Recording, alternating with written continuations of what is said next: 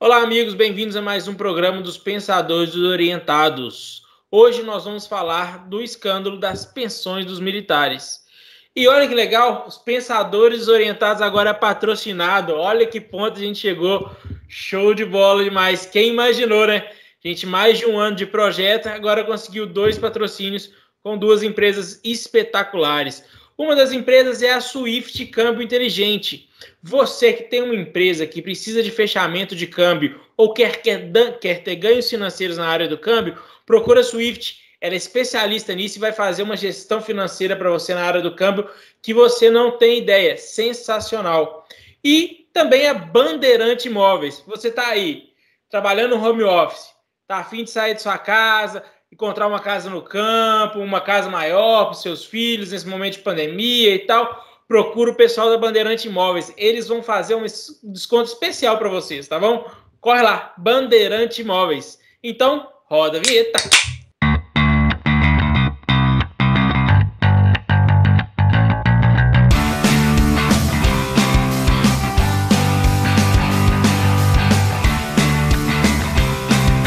Hoje nós vamos falar do escândalo das pensões militares. E para falar disso, está aqui comigo Igor Figueiredo, Gustavo Gurgel e André Meira. A gente escolheu esse, esse tema depois que a gente andou estudando, lendo algumas coisas e viu a questão que a União pagou 19 bilhões em pensão para parentes militares. E das 226 mil pessoas que receberam esse tipo de benefício no país, 1.307, 916 delas, ou 60% do total, são filhas de militares mortos. O Gustavo vai explicar um pouquinho para vocês agora como que funciona essa questão da pensão dos militares, não é não, Gustavo? Obrigado, Ricardo. Senhores, pessoal que nos assiste, esse assunto foi escolhido pelo pessoal que nos segue, né? E com certeza foi um assunto provocado pela reportagem do jornal Estadão, né, do Estado de São Paulo, que trouxe no dia 2 do 7 uma matéria relacionada a isso, com o título, abre aspas, Filhas solteiras de militares recebem até 117 mil reais mensais, mostram dados públicos inéditos, fecha aspas. Pessoal, esse, essa liberação desses dados no portal da transparência foi provocado por uma agência independente de dados, né, que demandou mais transparência dessas pensões, não só militares, mas todas as pensões que a União paga. E depois de mais de um ano brigando na justiça, o TCU deu ganho de causa e os dados subiram para o portal da transparência. É, os dados que estão lá são de janeiro de 2020 até agora. E todas as pensionistas, sejam elas viúvas, filhas de militares, estão todas listadas lá. Mas também tem os pensionistas de outros ministérios também. A gente vai falar aqui apenas do, da defesa. Os dados mais assustadores que, que essa, essa questão polêmica trouxe foi que, como o, Igor, o Ricardo falou, no ano de 2020, apenas, a União pagou mais de 19 bilhões de reais em pensões para dependentes de militares, né? Cada beneficiário recebeu em torno de 5.897 reais, é, em média, de pensão, né? Dentro desse grupo de mais de 226 mil beneficiários, né? sendo que tem pensões que são pagas desde o ano de 1930, portanto, algumas que vão chegar aos 100 anos daqui a poucos anos, né? Pensões centenárias. E existem vários pensionistas recebendo acima do teto constitucional. Para quem não sabe, o teto constitucional estabelecido é, para hoje, né, em função do funcionalismo público, é no valor de R$ 39.200. E a gente sabe que o judiciário e agora a descoberta de pensões que ultrapassam facilmente esses valores por mês, né? Dados que muitas vezes até nos revoltam. E aqui eu vou apresentar um deles para vocês. Nós temos uma pensionista listada nesse relatório do, do portal da transparência, que ela acumula três pensões. Ela recebe a pensão do pai, que foi um marechal do exército, desde 1996. Inclusive, uma correção, a reportagem do Estado de São Paulo diz que esse marechal, o nome dele é Manuel de Azambuja Brilhante, ele era marechal da Marinha. Na verdade, não. Ele é marechal do Exército. É um erro na reportagem.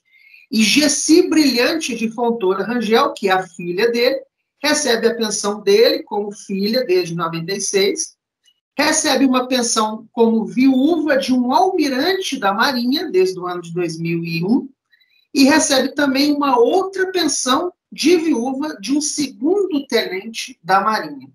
Desde ela recebe desde 2005. Quanto que isso dá, Gustavo? Quanto que ela recebe?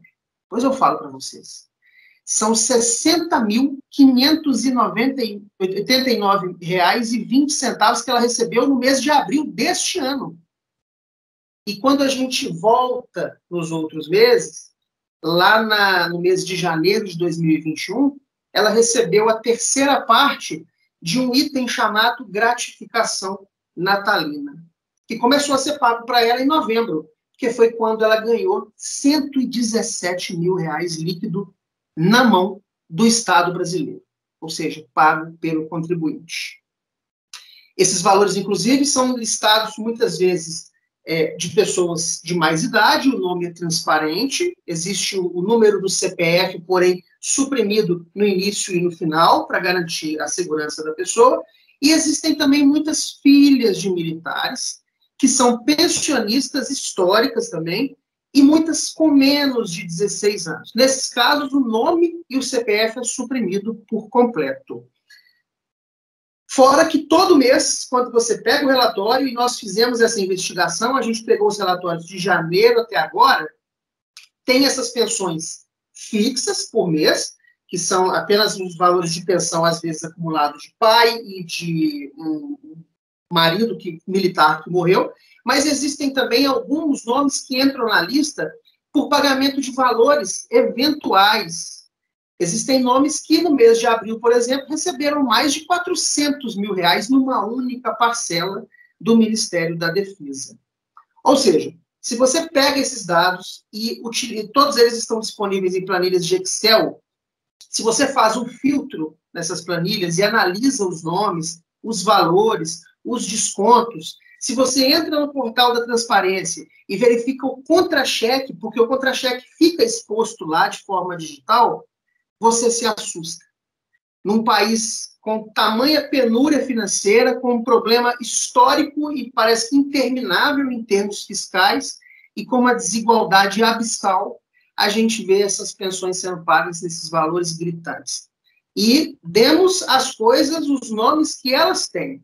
Se isso é legal, para mim tem o um nome de privilégio. Aquilo que é legal, muitas vezes nem é moral, né, André? É isso aí. Infelizmente, mais um programa que a gente vai falar de questões um tanto quanto absurdas, né? questões complicadas. A questão da pensão militar é, no Brasil ela é histórica, né? vem remonta aí desde a Guerra do Paraguai. Essa, a lei principal que rege a, a questão das pensões militares, a Lei 3.765 de 1960, ou seja, é uma lei antiga. Gustavo começou falando, por exemplo, sobre as mulheres, né, as pensões de filhas, que é onde que acontece maior acúmulo, né, porque as pensões são vitalícias. Bom, o que, que acaba acontecendo?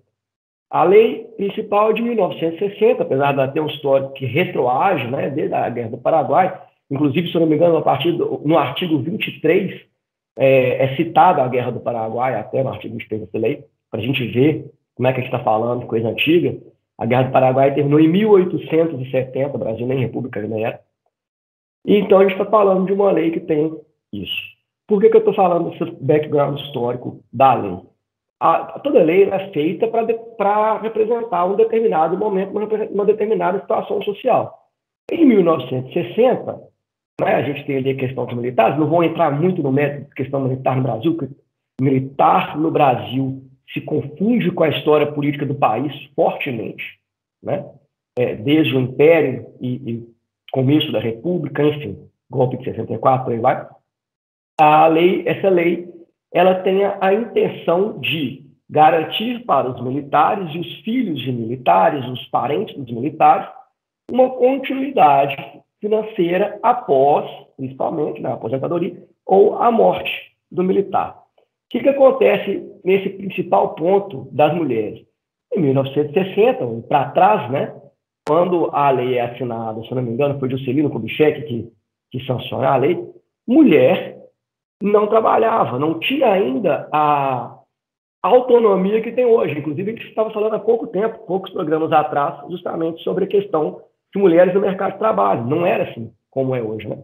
Então, a, questão, por exemplo, da, da, da mulher ter pensão vitalícia, justamente é poder suprimir essa eventual falta de um ganho financeiro. Né? É um ganho financeiro que é alto, infelizmente, mas que é, de 1960 para cá, já temos aí 80 anos de diferença, e a lei continua como era.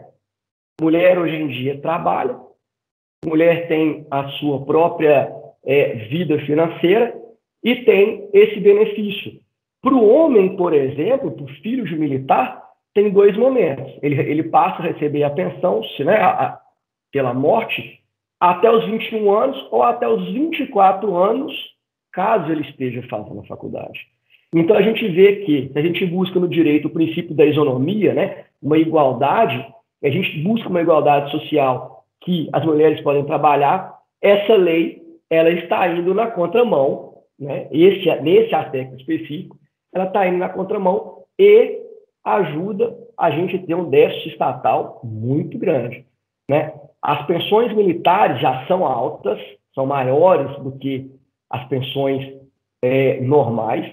É uma lei específica, a gente está falando de previdência, né? a gente está aí para vendo falando direto sobre a reforma da previdência. A previdência militar é separada. Inclusive, não tem o teto né, é o próprio salário militar. A pensão é o salário do militar.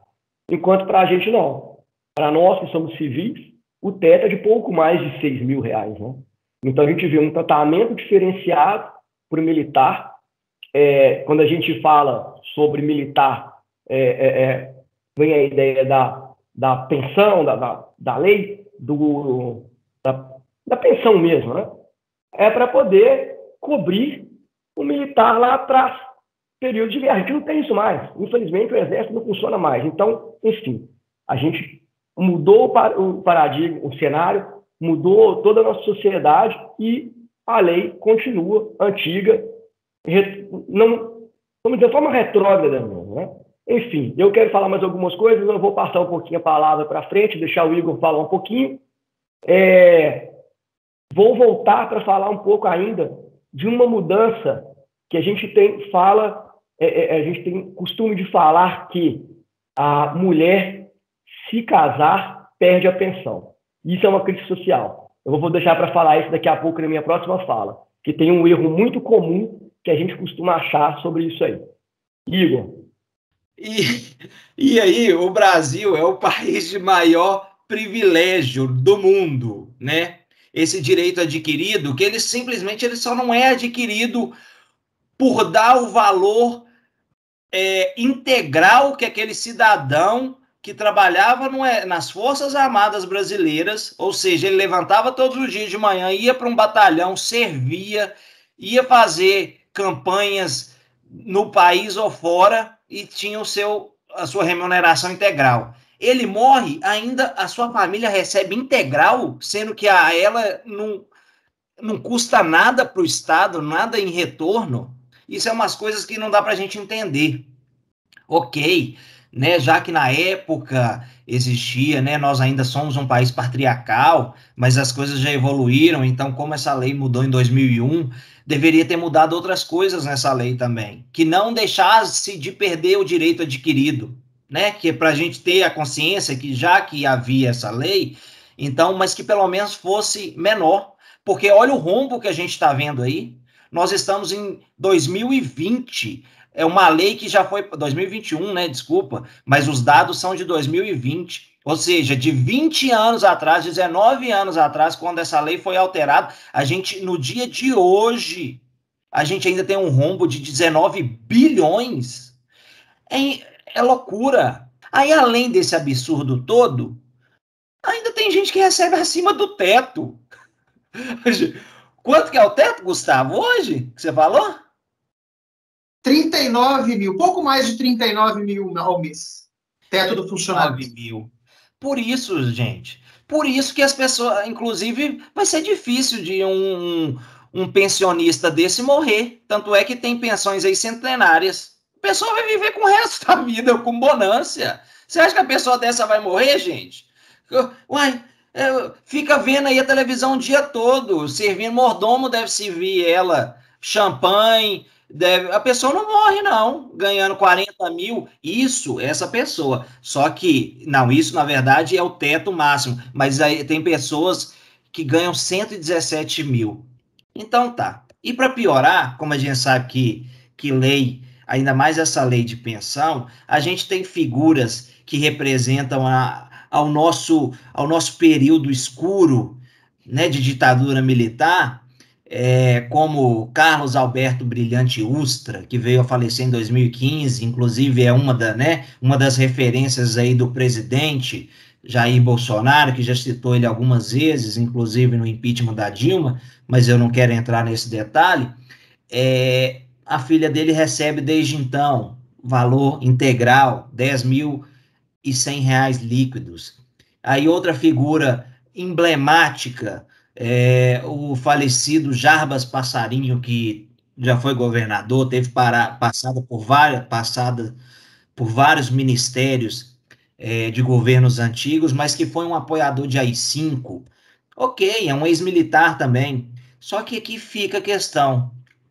Na mesma canetada aqui, por medida provisória que o Fernando Henrique deu em 2001, será que a gente não precisa rever? E graças à transparência ao portal de transparência e com muita é, persuasão e esforço né, de, de, de, desse jornalístico das pessoas que ficaram lutando na justiça há mais de um ano para ter esses dados, porque esses dados eles nunca vieram a públicos, é bom a gente destacar isso, foi vir a público apenas esse ano, referente ao calendário de 2020. Será que não precisa ser é, revisto isso também? Verificar uma outra maneira, mudar essa fórmula de pagamento, porque hoje em dia está exorbitante. 19 bilhões, gente, num país igual o nosso que precisa de tanta coisa. Hoje em dia a gente está falando aí em retorno da fome.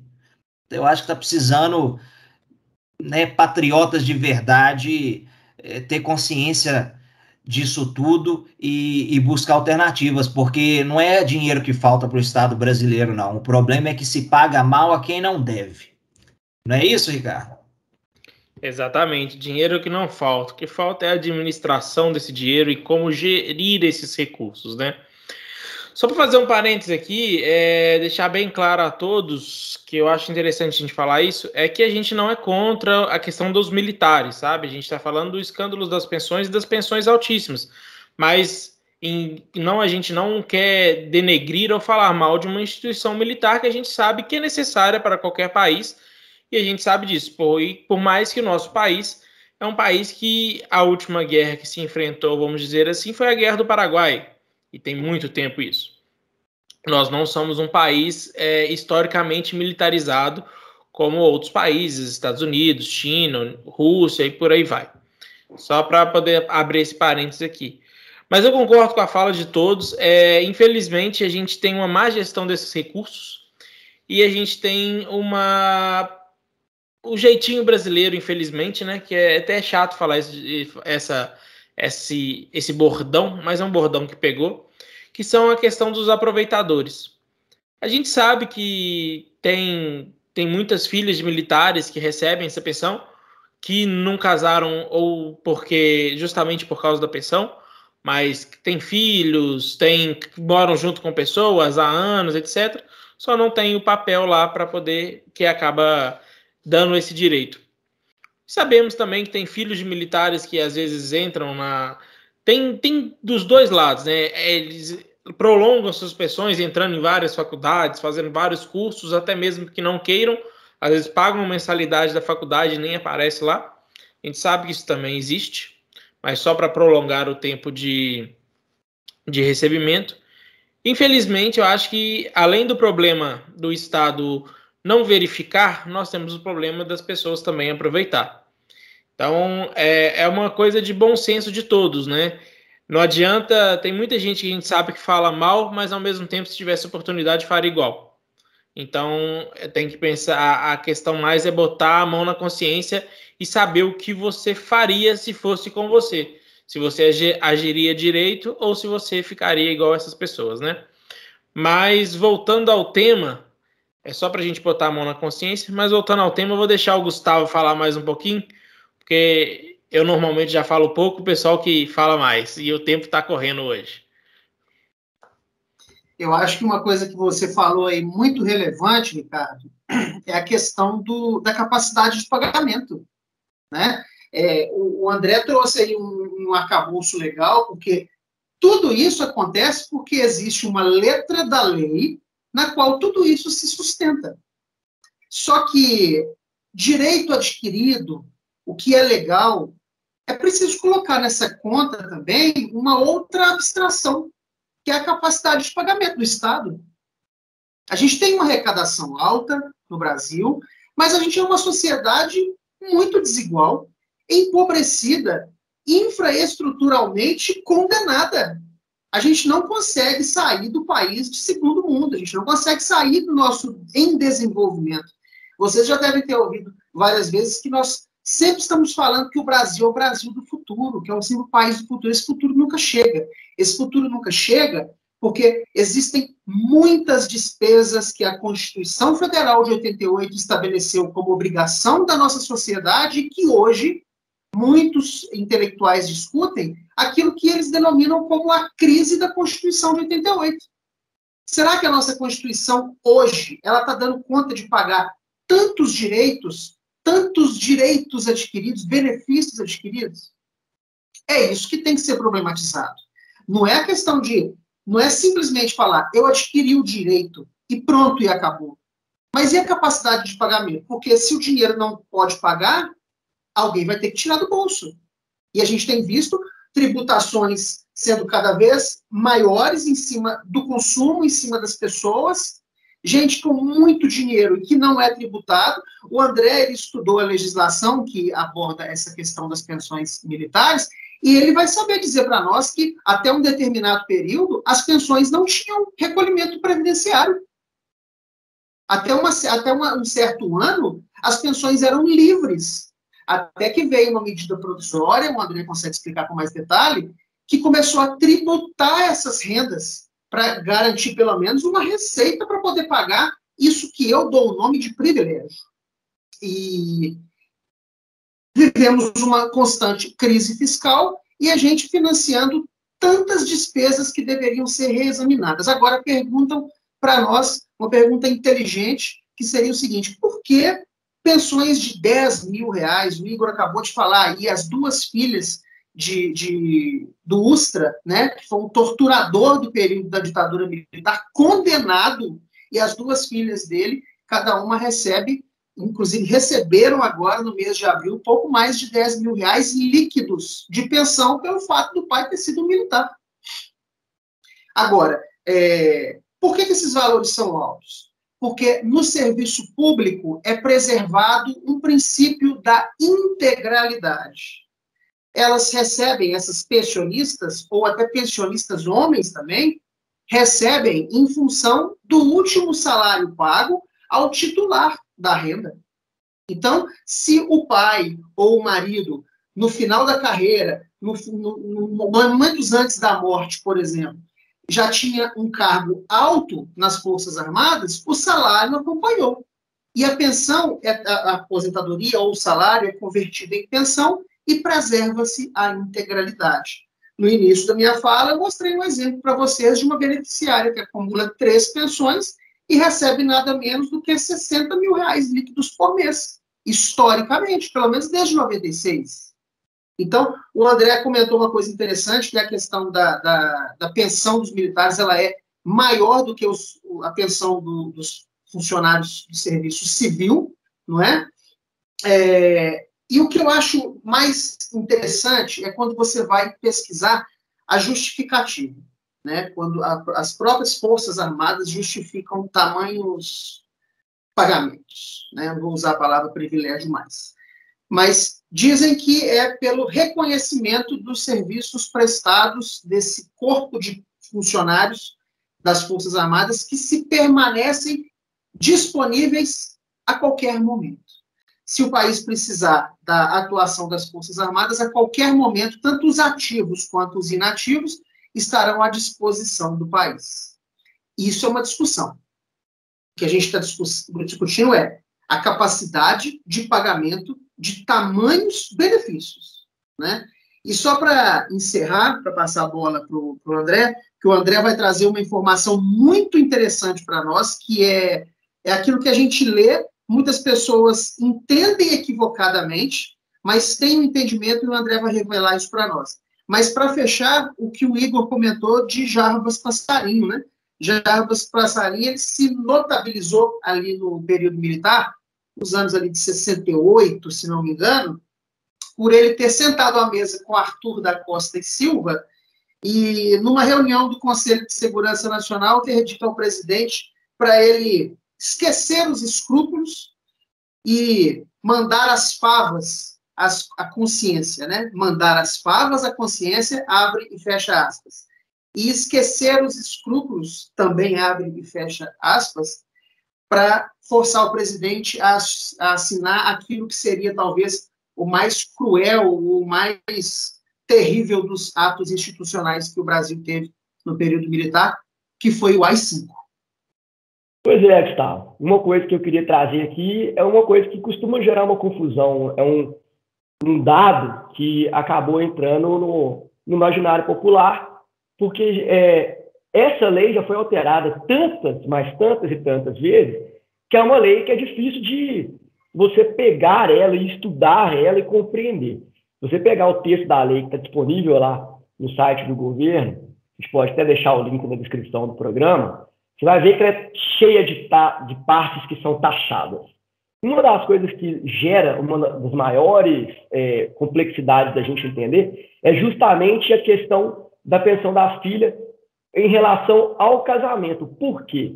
Em 91, na Lei 8.216 de 91, foi colocado no artigo 7 sobre a pensão que, na, na prioridade né, do casamento, a ordem de prioridade seria para viúva, viúvo, companheira ou companheiro e filhas solteiras. Ou seja, a filha que se casasse, ela perderia o benefício. Seria uma forma de limitar até o, esse gasto do Estado. Só que essa parte da lei ela fica em vigência só por 10 anos. Quando chega em 2001, tem a medida provisória do Fernando Henrique, que eu acabei de esquecer qual é o número dela, que no artigo 3 no parágrafo 3, dá a possibilidade do acréscimo de contribuição é, é, extraordinária, no inciso 1 do parágrafo 3, falando que o acréscimo de 3% de pensão de filhas, ela é de forma vitalícia, ou seja, temos... Medida provisória 2215 de 2001, André. Isso. Ou seja, a gente tem aí um Estado inchado o tempo inteiro. Tenta desinchar o Estado, tenta consertar a lei, mas a gente volta e regride para o que era o texto da lei de 1960 e mantém o Estado inchado. É uma brincadeira sem limites, né?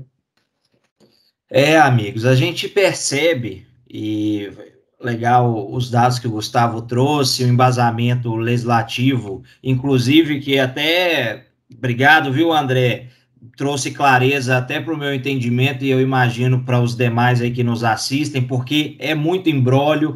É, a gente acha que às vezes mudou para o melhor, mas você tem, quando você vai olhar na letra mesmo, você percebe que não é bem por aí. Mas a gente vê que essa balança está desequilibrada. Isso daí, esse estado inchado que o, o André menciona, a gente vê que isso cada vez mais está piorando, porque é acima de teto constitucional, são valores exorbitantes, né?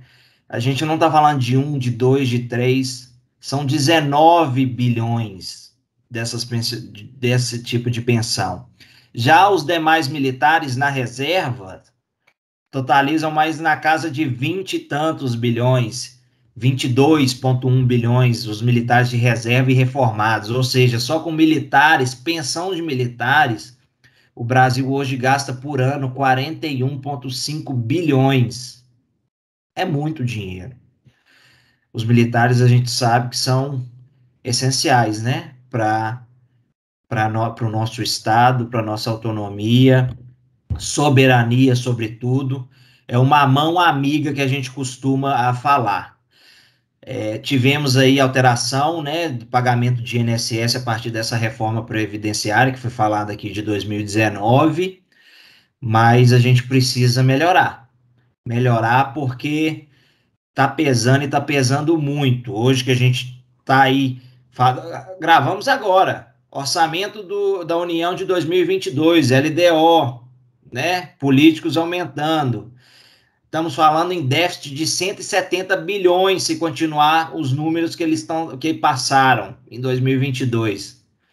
Eu acho que está precisando a gente colocar a mão na consciência, nós contribuintes, e começar cada um é, cobrar o seu deputado e senador com essas alterações, na, nessas, nesses benefícios, tanto dos militares como na outra esferas de poderes também. Vamos ver, né? É, é condenável. A minha fala final é essa: é condenável. É muito dinheiro que não se justifica. E a gente fala em reforma da Previdência, os militares continuam com uma Previdência separada e com benefícios que são absurdos e que oneram o Estado, oneram para a população. Né? É, gente, exatamente. Mas depois desse desse turbilhão de informações, de notícias não tão agradáveis, não pensando no orçamento do Brasil, mas pensando no seu orçamento.